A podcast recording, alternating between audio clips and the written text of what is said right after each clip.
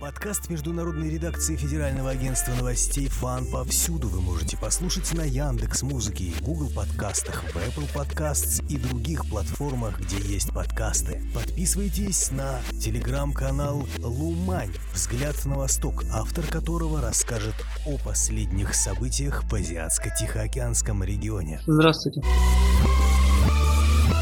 визит госсекретаря США Энтони Блинкина, который наделал много шума последние дни, чтобы понять и оценить это событие, неплохо бы посмотреть, что происходило последние месяц-полтора. Съезд глав разведок в Сингапуре. Дело в том, что в Шангрила прошел не столько съезд разведок, э, именно в Шангрила проходит ежегодный диалог по вопросам безопасности, крупнейший в регионе. Проводится он с 2002 года. Организатором его является Лондонский международный институт стратегических исследований. Стандартно он проходит в Сингапуре, в отеле Шангрила, поэтому соответствующее название диалог Шангрила. В этом году он, соответственно, прошел 2-4 июня. Вот в рамках этого диалога, скажем так, в кулуарах, вот состоялась встреча разведок. Подобные встречи по косвенным данным происходят достаточно регулярно вот на данном мероприятии, но почему его подсветили в этот раз, вот об этом мы скажем чуть-чуть попозже базовая проблема для Азиатско-Тихоокеанского региона – это отношения Китая-США, которые очень быстро деградируют. Основной диалог на мероприятии проходил между Штатами и Китаем, которые взаимно обвиняют друг друга в нарушении международных норм правил. Каждый со своей стороны доказывал, что противоположный лагерь является виновником ухудшения ситуации с безопасностью в регионе. При этом оппоненты друг друга слышать не очень хотят. Именно диалога как такового не состоялось согласии и попытки услышать противоположную сторону тоже нет. То есть каждая сторона пытается продавить свое видение, свою картину. В этих обстоятельствах есть два основных игрока. Есть третья часть, это те страны, которые непосредственно в этом сценарии не участвуют в качестве наблюдателей. Это страны Юго-Восточной Азии. При этом вот их-то как раз эта ситуация, пожалуй, волнует гораздо больше, чем Пекин и Вашингтон, которые уже сошлись во мнении, что они будут друг другу противостоять. А вот странам Юго-Восточной Азии. Вот эти перспективы очень сильно пугают небезосновательно, они их считают главным вызовом и главной проблемой. Это неопределившиеся страны, о которых мы говорили в выпуске, что происходит на Филиппинах и тому подобное? Да, в том числе. Даже из тех стран, которые так или иначе занимают определенную позицию, неважно, про китайскую или про американскую, никто не рад э, скатыванию ситуации в неуправляемое русло. Э, соответственно, третья страна пыталась противопоставить противоборствующим лагерям момент, что нужно пересматривать отношения, иначе перспективы в регионе достаточно печальные, то есть скатывание в неконтролируемый конфликт, эскалацию, разрыв связи, который будет сказываться, в принципе, на всем регионе регионе. Задача стран, в частности Юго-Восточной Азии, это была попытка, по крайней мере, призвать стороны попытаться наладить какие-то контакты между собой. 3 июня состоялись первые переговоры министров обороны США, Японии, Австралии и Филиппин. Именно вот в этой четверке, там некоторые даже говорили по поводу нового квад. До этого мы несколько раз уже говорили в прошлых подкастах. Ситуация выстраивалась по двум треугольникам. США, Япония, Филиппины, США, Австралия, Филиппины. То, что они потом должны вот сойтись в такую структуру, как бы не новость, но вот сейчас мы фиксируем первого рода такую вот встречу. Обсуждали они вопросы свободного и открытого Индо-Тихоокеанского региона, в общем-то, под вот этим вот клише имеется в виду как раз такие противостояния Китая. Собственно, это особо уже никто не скрывает. Среди планов, которые обсуждались на этой встрече, это совместное морское патрулирование кораблями четырех стран в Южно-Китайском море. Планируется его провести к концу года. А это тоже будет важная веха, на которую Китаю придется так или иначе реагировать. У китайцев в вопросах военно-политической его меньше со странами региона. Китай больше делает ставку, скажем так, на экономическое сотрудничество. То, что Китай делает в этом отношении за последние месяцы, активно идет укрепление своих позиций в Южно-Китайском море, на тех островах, которые Китай занимает. Большая часть из них, в общем-то, спорная, но это не мешает де-факто Китаю их контролировать и де-факто там развивать военную инфраструктуру. Китай это подает как ответ на действия проамериканского лагеря. Штаты со своей стороны говорят, что они-то как раз отвечают на усиление Китая в Южно-Китайском море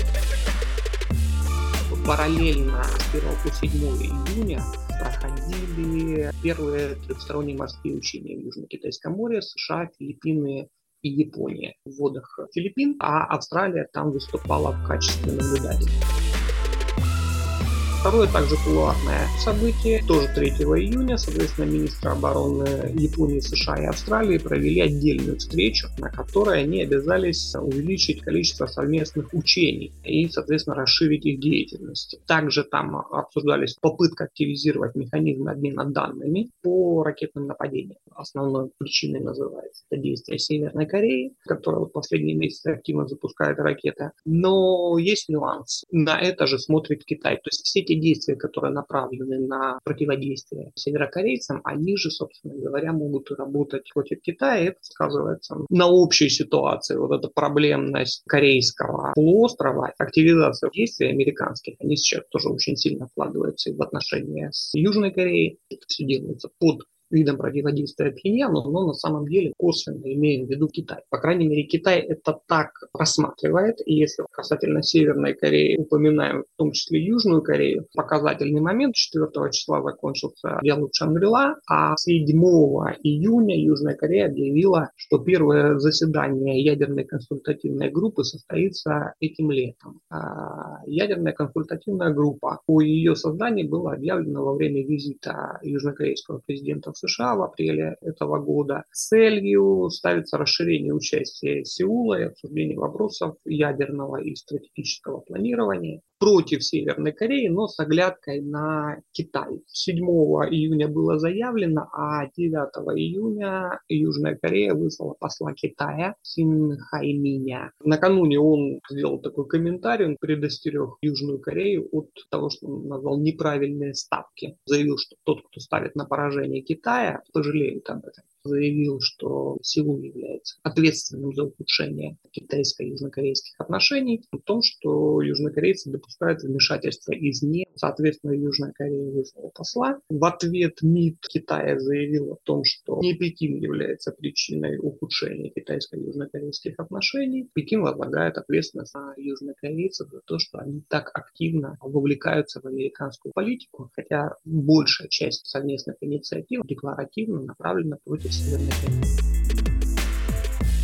16 июня подводная лодка США Мичиган прибыла на морскую базу Тусан. Это было такой доходный 6 лет. Эта лодка потенциально может нести ядерное оружие? Ракеты. Ракеты, да, в частности, ракеты Томагавк и соответствующее вооружение. Но важный фактор, на который не может не реагировать ни Пхеньян, ни Пекин, эти две стороны рассматривают данный шаг как провокацию. Американцы и южнокорейцы со своей стороны говорят о том, что они пытаются таким образом усилить безопасность. Сомнительный тезис, потому что, в общем-то, общую безопасность в регионе это явно не улучшает. Хотелось бы еще обратить внимание на Японию, потому что Япония очень активно сейчас продвигает свои позиции в регионе, при этом они очень хорошо согласуются с американской политикой такой антикитайской направленности. Взаимодействие с американцами воспринимается болезненно руководством стран региона, соседями опять же. Поэтому неплохо бы продвигать американские интересы через усиление взаимодействия Японии и Австралии со странами Азиатско-Тихоокеанского региона. К ним такого предвзятого отношения нету, но при этом политика будет проводиться все та же. Япония действительно в декабре месяце пересмотрела свою военную стратегию. Вот сейчас очень сильно направлена на пересмотр 9 статьи Конституции по поводу отказа от военных действий. Роль и вес ее растет, военно-техническое сотрудничество со странами региона растет. С тем же Филиппинами у нас был предметный разговор в марте месяце. С тех пор мы наблюдаем только продолжение этой же линии на полное включение в американскую повестку взаимодействия по линии Филиппины, Австралия, Филиппины, Япония. При этом Япония, что важно, пожалуй, немножко раньше сообразила, что ситуация начинает выходить из-под контроля. И еще одна важная встреча, которая прошла в кулуарах диалога Шангрила, это встреча министров обороны Японии и Китая на которой они договорились об использовании горячей линии между военными двух стран, дабы улучшить доверие и избежать непредвиденных ситуаций, конфликтов ненужных. Эта горячая линия была изначально согласована еще в 2007 году, создана была в 2018 году, то есть спустя 11 лет. То, что ее пытаются сейчас реанимировать, перезапустить, очень такой важный фактор, учитывая, что Япония, например, очень активно вовлекается в тайваньские вопросы. Не очень понятно, как работают вот такие контакты. Допустим, между Северной и Южной Кореей тоже постоянно то строятся телеграфные линии связи, то разрушаются демонстративно. О чем могут говорить Министерство обороны вот конкурирующих, практически противоборствующих стран? На самом деле, в случае Южно-Северной Кореи, в случае Китая и Японии, это своего рода реакция. Растет ситуация управляемости и какое-то даже незначительное событие, которое раньше расценивалось бы просто как инцидент, сейчас может стать причиной очень серьезного конфликта. То есть это не какая-то тенденция, на самом деле, даже на улучшение. Это попытка как-то остановить ту деградацию, которую рефлексирует одна и другая сторона. Япония и Китай договорились возобновить визиты офицеров Министерства обороны. Четыре года вот перерыв был за счет ковида и вот этих вот всех э, событий. Вот сейчас они хотят эту ситуацию возобновить, дабы случайно никому на самом деле не нужные события не стали причиной острого конфликта. Вроде того, какой был между Южной и Северной Кореей, когда то ли рыболовецкое судно куда-то не туда зашло, и секретариаты министерств могут созвониться и сказать, что это не война, это ошибка. Да, да, это вот инцидент, да, вот все понимают, да, все остаются при своих позициях, мнениях, но дальнейшей эскалации это не получается. Учитывая то, что Япония очень активно вовлекается в взаимодействие с Тайванем, с одной стороны, у Японии есть проблемы со спорными островами, с Китаем, Синкаку, они же делают А раньше Раньше такой потребности не было, потому что градус противостояния был намного ниже. Эти вопросы можно было решать как бы по факту. Они возникали, в общем-то, периодически. То есть сейчас это становится опасным примерно двух десятков разведслужб провели секретные встречи, о чем мы говорили в начале. Почему этот момент так подсвечивали в СМИ и почему это действительно важно и значимо, хотя, судя по всему, он проходил во всех предыдущих конференциях, оставаясь в тени, так как положено разведке. В этот раз его подсвечивали по причине именно того, что диалог между разведслужбами важен, когда официальные контакты очень сильно затруднены. Еще где-то за месяца два до саммита американцы запрашивали встречу э, между министрами обороны США и Китая. Китай отказал в этой встрече. Американцы тоже жаловались, что несколько раз пытались выйти по линии связи, но тоже есть линия связи между Вашингтоном и Пекином для вот таких вот экстренных случаев. Китайцы со своей стороны не отвечают министра обороны Китая и Сингапура установили такую же горячую линию. Сингапур считается очень тесно связан, именно по линии военных, очень тесно связан с американцами. На диалоге Шангрила стороны активно призывали американцев и китайцев таки наладить хотя бы какой-то диалог, какое-то обсуждение. Филиппины, здесь Южно-Китайское море, вот Сингапур, Корейского полуострова. Это все то, что называется первая островная линия, та линия, на которой американцы планируют сдерживать Китай. Но есть еще вторая линия, которая проходит восточнее в Тихом океане. И вот здесь, 22 мая, вот как раз за неделю до начала диалога Шангрила. Это подписание договора о о сотрудничестве в области обороны между США и Папуа-Новой Гвинеей. По этому договору американцы могут размещать свои войска и суда в шести портах и аэропортах, включая военно-морскую базу Ламбра и международный аэропорт столицы. Это очень важно для американцев приобретение, усиливая именно военно-политическую часть в океане. Папуа-Новая Гвинея, получается, вписана в более широкий контекст в рамках э, оборонного союза ОКУС США, Британия и Австралия. В апреле месяце Великобритания и Папуа-Новая Гвинея подписали меморандум о взаимопонимании по соглашению о статусе сил. Такой же документ, например, у американцев есть с Филиппинами. Это стандартное соглашение, чаще всего служит основой для других соглашений между военными ведомствами. Военное присутствие британцев в регионе регионе будет расти, в том числе через Папуа. Сами американцы говорят, что это ответ на подписание Китаем и Соломонными островами пакта безопасности в прошлом году. Единственное, но что по тем условиям, которые известны нам, там не такой большой доступ получает Пекин в океане.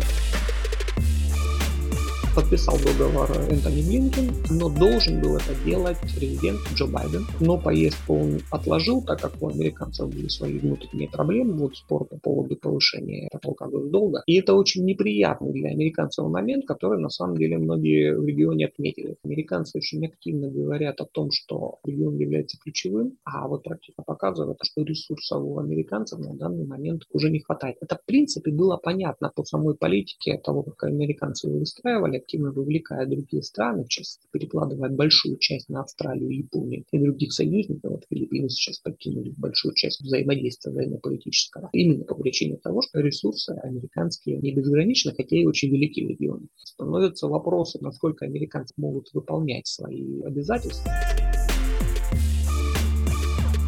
Вот, собственно говоря, из этого вытекала задача Блинкина. Поездка вполне успешная, так как он встречался вначале с главными дипломатами китайскими и далее, собственно, с главой государства Си Цзиньпином. Ни Китай, ни США не намерены менять свои подходы. Будет попытка сейчас перезапустить контакты э, двусторонние. Да, она будет. Причем обе стороны ссылаются на договоренности, которые были достигнуты во время встречи Байдена и Си Цзиньпина осенью прошлого года на базе Бали. С тех пор не было сделано примерно ничего для улучшения этих отношений. В принципе, он должен проложить путь к следующей встрече Байдена и Си Цзиньпина. Скорее всего, тоже в рамках каких-то международных форумов, а, возможно, АТС осенью этого года. В мае Китай посетил глава ЦРУ. Видимо, с него и начиналась вот эта линия выстраивания контактов, которая привела к визиту.